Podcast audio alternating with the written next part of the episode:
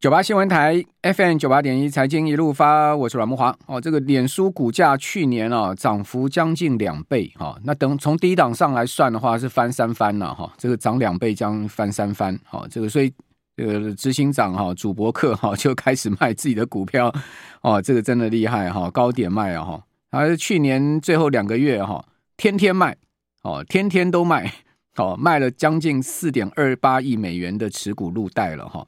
那根据一份哈提交给美国证券交易委员会 SEC 的公告，哦，祖克伯哈，呃，二零二三年十一月一号到二零二三年的十二月二三十一号为止哈，每一个交易日呢都出售将近一百八十万股的自家股票。哦，那这出售行动呢，跟呃祖克伯二零二三年七月采行的内线规则哈。相关的这个内线规则的交易计划相符，哦，就是它有一个内线规则十 B 五 Dash One 的一个交易计划相符，哦，那二零二三年 Meta 涨多少呢？涨了百分之一百九十四点一三，哦，这个较二零二二年十一月的七的七年低点翻了将近三倍，哦，相较之下呢，标准普尔五百指数、纳萨克指数的去年涨幅分别是百分之二十四跟百分之四十三。那他到底有多少股票哈？他持有百分之十三的 Meta 股权呢？哦，那根据彭博亿万富豪指数哦，祖克伯身价全世界排第七啊，净值达到一千两百五十亿美金。所以你说他卖一点点股票四亿多美金入账哈，真的是九牛之一毛。距他的这个身价是超过上千亿，差很远了哈。好，那但这个 CEO 卖股哈，其实就是一个 sign 嘛，就 CEO 自己觉得股价高了，哦，觉得呃这个地方是可以卖了哈。那美国股市真的是啊，呃，高了吗？好，导致了今年一连串哈这个宏观事件所引发的呃高档卖压吗？好，而这个卖压会持续下去吗？好，到底整个情势未来发展会如何？哦，怎么会创下标普哈这个一九九五年以来啊没有见过的呃，可以讲说是开年的头两天的下跌呢？好，那这个是比较对不对？二零一五年以来哈，这比较少见的哈，二零一五年来。标普没有在开年的头两天下跌。照理来讲说，元月行情嘛，大家都兴冲冲的认为说，今年呃新的一年会有好的行情，应该不至于在这个地方一开年就去大卖股票。那这个到底怎么回事？我们赶快来请教红利投信投资策略部的邓三明邓副总。邓副总你好，主持人好，各位听众大家晚安。好，邓副总你怎么看？像主克伯卖股啦，好像是呃黄仁勋卖股啦，好像是 今年一开年标普啦，哈纳指啦，哈这连续两天的下跌，好而且呢这个七巨头的呃股票居然两个交易日可以蒸发了四千亿美金，哦那这个整个情势呃到底是怎么造成的？我现在看华尔街有一个说法了，就是说。呃，当然就是圣诞老人行情，一般来讲就是圣诞节前一周嘛，一直延续，理论上应该可以延续到元月初，嗯，呃，至少两个交易日，就前两个交易日现在看起来好像共估啊，嗯，好像没有办法延续，就是去年十二月二十九号最后一个收盘日的这个行情了。有一个说法就是说，呃，风险溢酬啦，股票的风险溢酬，就是说今年。呃，标普五百的 EPS 的预估值，就 Goldman Sachs 的预估来讲，两百三十七块。他说今年就是大概盈余增长大概不会超过五 percent，就是今年全年哦。那这样去看的话，你这样超额报酬，现在本一比超过二十倍，是不是已经 fully price in？就是说完全已经反映了今年的获利的增长的一个前景。就是说你还有多少超额报酬？嗯，相对来讲。超额报酬如果说不是最高，超额报酬是相对的一个概念，就是说，如果你超额报酬不够高，那如果说债券的一个的一个无风险利率还是有吸引力的话，我我我我我钱是不是先先跑去买债券，而不是买买股票，这是有问题了。但如果说你现在能给我一个，我我相信啊，就是利率，你看像调调了这么快，利率降那么快。现在有个议题就出来了。如果说到时候，如果说我现金的吸收很快的掉到五个 percent 以下，如果你当然现在长率掉的速度是非常快，超过反应已经超过降息以及五六码以上。嗯，那但问题是你 policy rate 还没有真的降，那换句话说，现金的报酬回报还是高的哦。那你等到你现金回报不够高的时候，是有什么东西还能够甚至比债券的回回报更高呢？有没有这种股息的收益的东西？或者说，任何的 income driven 的东西，就会变成今年的一个一个议题。因为去年感觉上是二零二二年的一个大空头行情的一个大反扑，那市场有点冷水三斗，就是说之前这么悲观、这么绝望的一个环境，后来变一个极度大乐观的一个环境。那今年如果说货币政策回到 back to normal，那是不是这种呃这种风险资产的预期回报是不是也 back to normal？这是一个很很很很有趣的一个一个一个议题了。等于就是前两天的一个市场走势，感觉上给我们浇一盆冷水，让市场稍微恢复冷静一下下。嗯，好。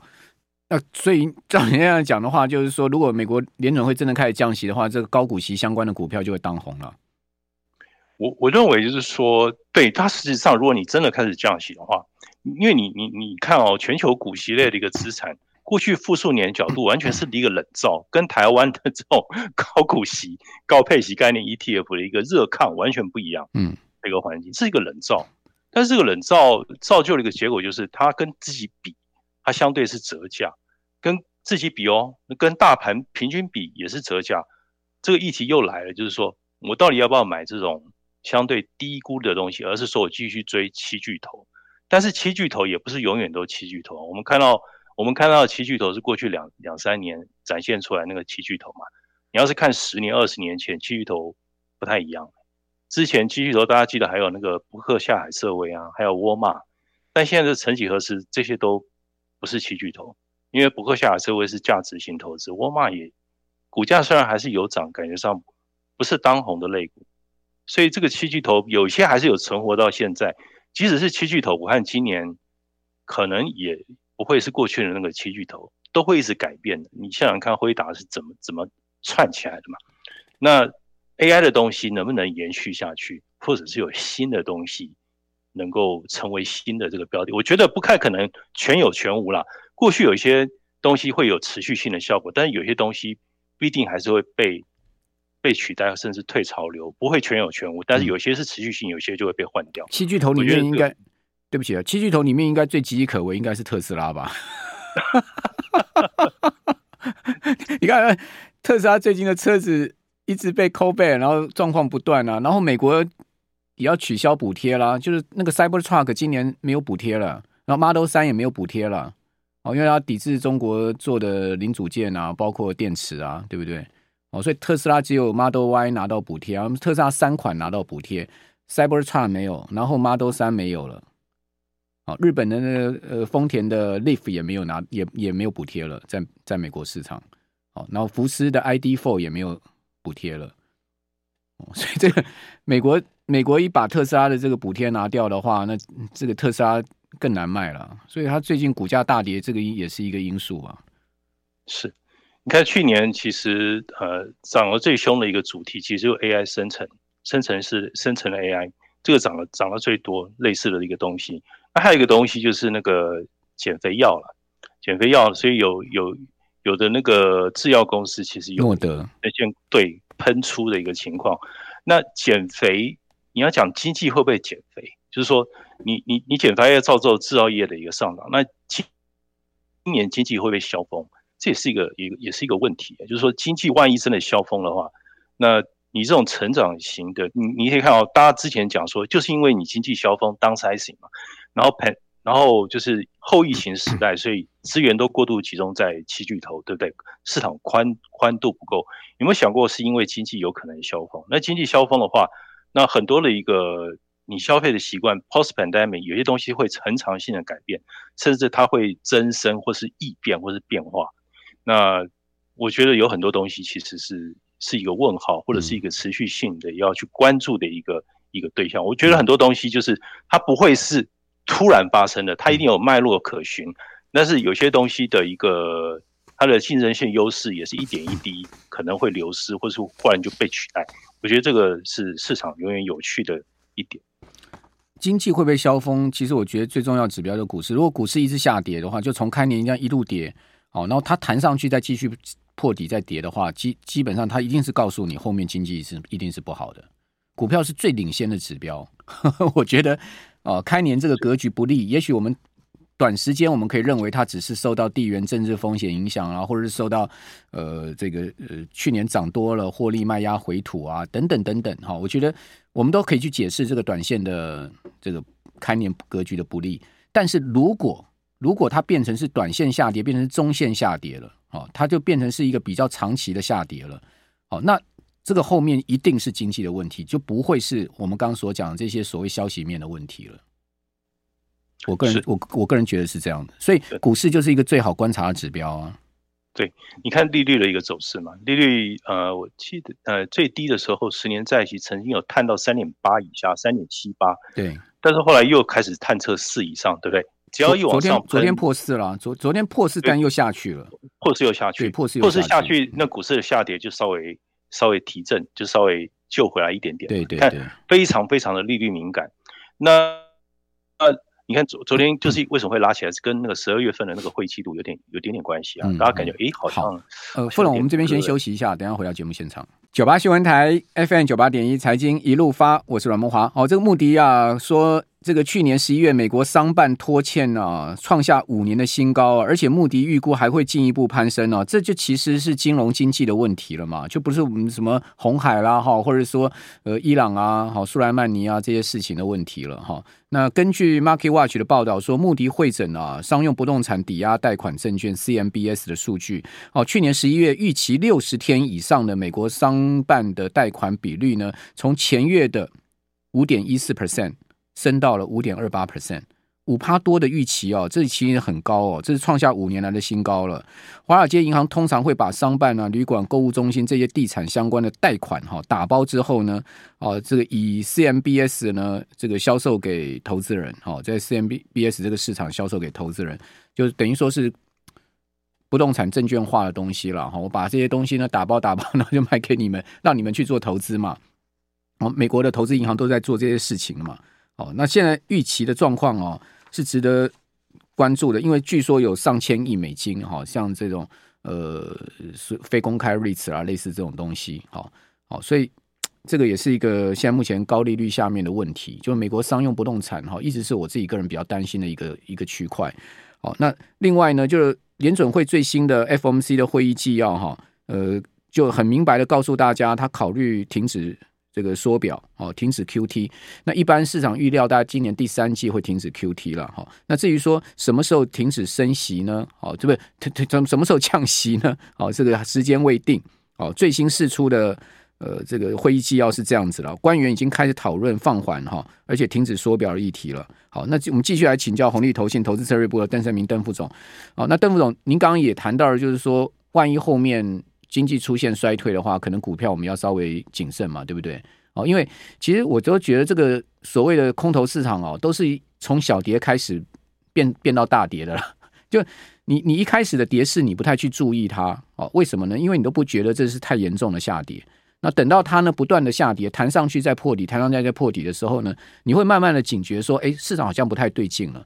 等到呢，你发现你手上的资产可能已经亏亏了十趴、十五趴的时候，你觉得不太对劲的时候呢，它已经演变成是一个中度下跌了，一个比如说修正了哦。那那时候一般的投资人都不会想要去砍股票，因为都觉得说我已经赔了十趴、十五趴了，我还砍得下去吗？结果到最后呢，它可能会变成是像那个二零呃二零二二年的那样的一个空头市场。哦，我不晓得邓总您的看法会是如何呢？嗯，我我觉得有时候还有一个因素，大家可能要考虑一下，就是大家现在对这个市场的的现况是不是觉得很自得，或者说觉得很舒适？就是说，你有没有什么东西是你你没有想到的？就是说，你你会不会还是后面还是担很多心？如果说市场还是超非常多的心，那在这种多层的担心和恐惧之中，市场还有生机的话，那我觉得就还不至于，就等于说市场的预期还没有过过度自得了，还是有一定的警惕。然后，那你可以看，如果是这样的话，我觉得市场其实还还有机会了。那如果说市场现在，因为你看，就是之前呃金融海啸，然后是科技泡沫那个时候，金融海啸那个时候，你刚主持人讲到那个嘛，就是之之前大家也不觉得说，哎，会会有很大的问题，后来发现，哎，怎么搞的？开我我我我觉得永远这种弄就是 不会。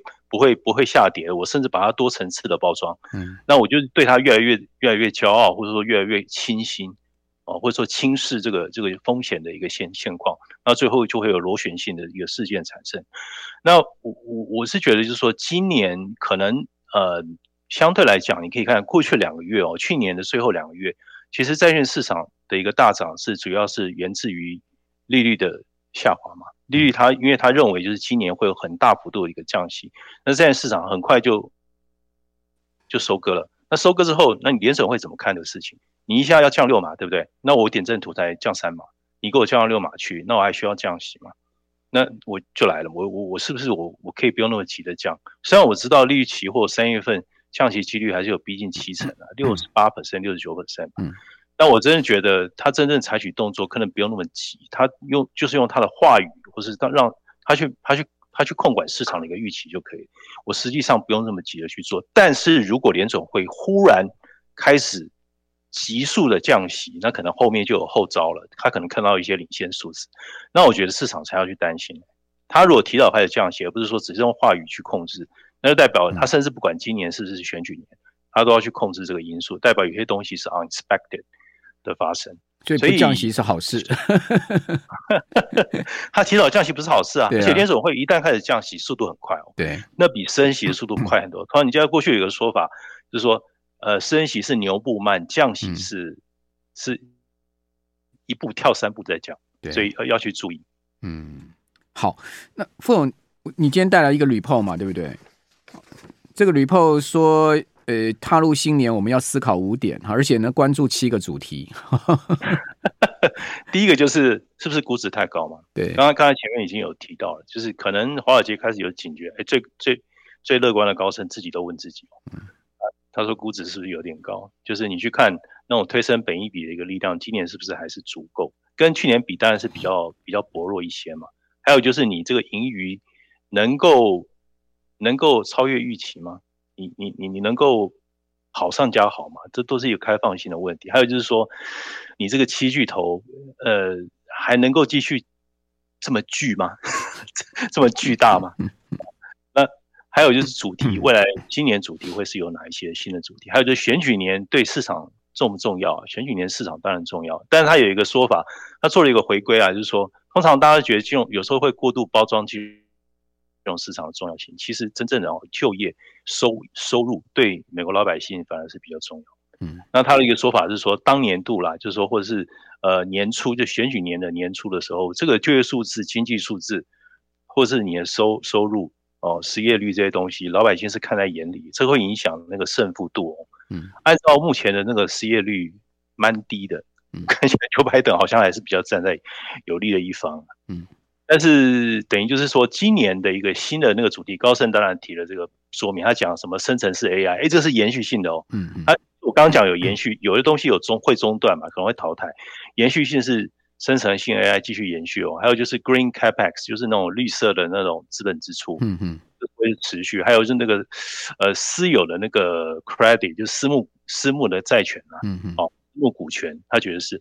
还有就是那个回升潮，就是 Y 世代，嗯，Y 世代 Post Pandemic，就是那个七零年代后出生的，就是比比我年纪还要再轻一点点。嗯、我是 X 世代，就是那个所谓的 Y 世代，Y 世代它叫。回声潮为什么回声潮？它叫 Echo Boomer，就是他是 Baby Boomer 的小孩了，所以叫回声潮。那他们的消费习惯是什么？他们喜欢旅游，那他们是不是很喜欢一些我软体的东西？他们的一个经验，其实他们都成为社会中间了嘛，所以他们影响 sector 影响甚巨啊。他们应该都是。喜欢一些现在到这个年纪喜欢什么运动啊，然后这个户外啊，类似这种了，对不对？对，你看，你如果说 post pandemic back to normal，那他们的 normal 是怎样的形形态？我觉得蛮值得去思考的啦。嗯，我我觉得结论不用下太快。嗯，那另外就是减肥啊，减肥减肥药这种东西，那其实影响了很多制药公司啊。你看，搞不好今年 healthcare，我觉得可以，也可以，也可以注意一下。嗯，就是那种制药啊，或者是那种。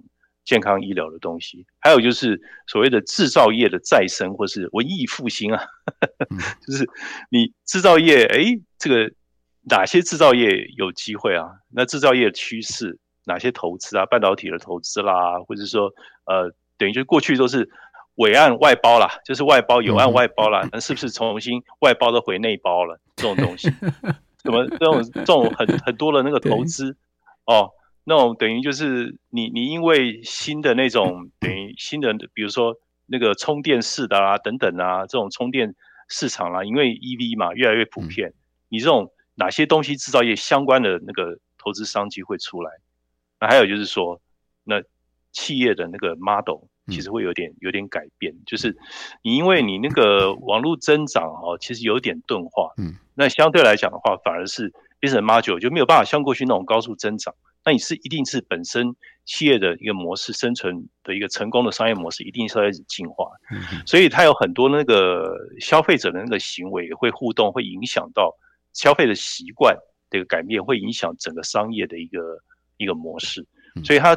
我觉得蛮有趣的，他提了很多，但其实他这个报告主要是在讲很多个股，那我不能讲个股，但是我觉得他的这个概念挺有趣的，就是说他先把，因为他这个里面他富含了数十个写过的专论报告，他全部写在这一篇的一个总论里面，所以我觉得里面有些东西，任何敲进去任何的一篇的，我刚刚讲那个 theme，可能里面都有两三篇到三四篇文章，嗯嗯，里面都有数十档股票。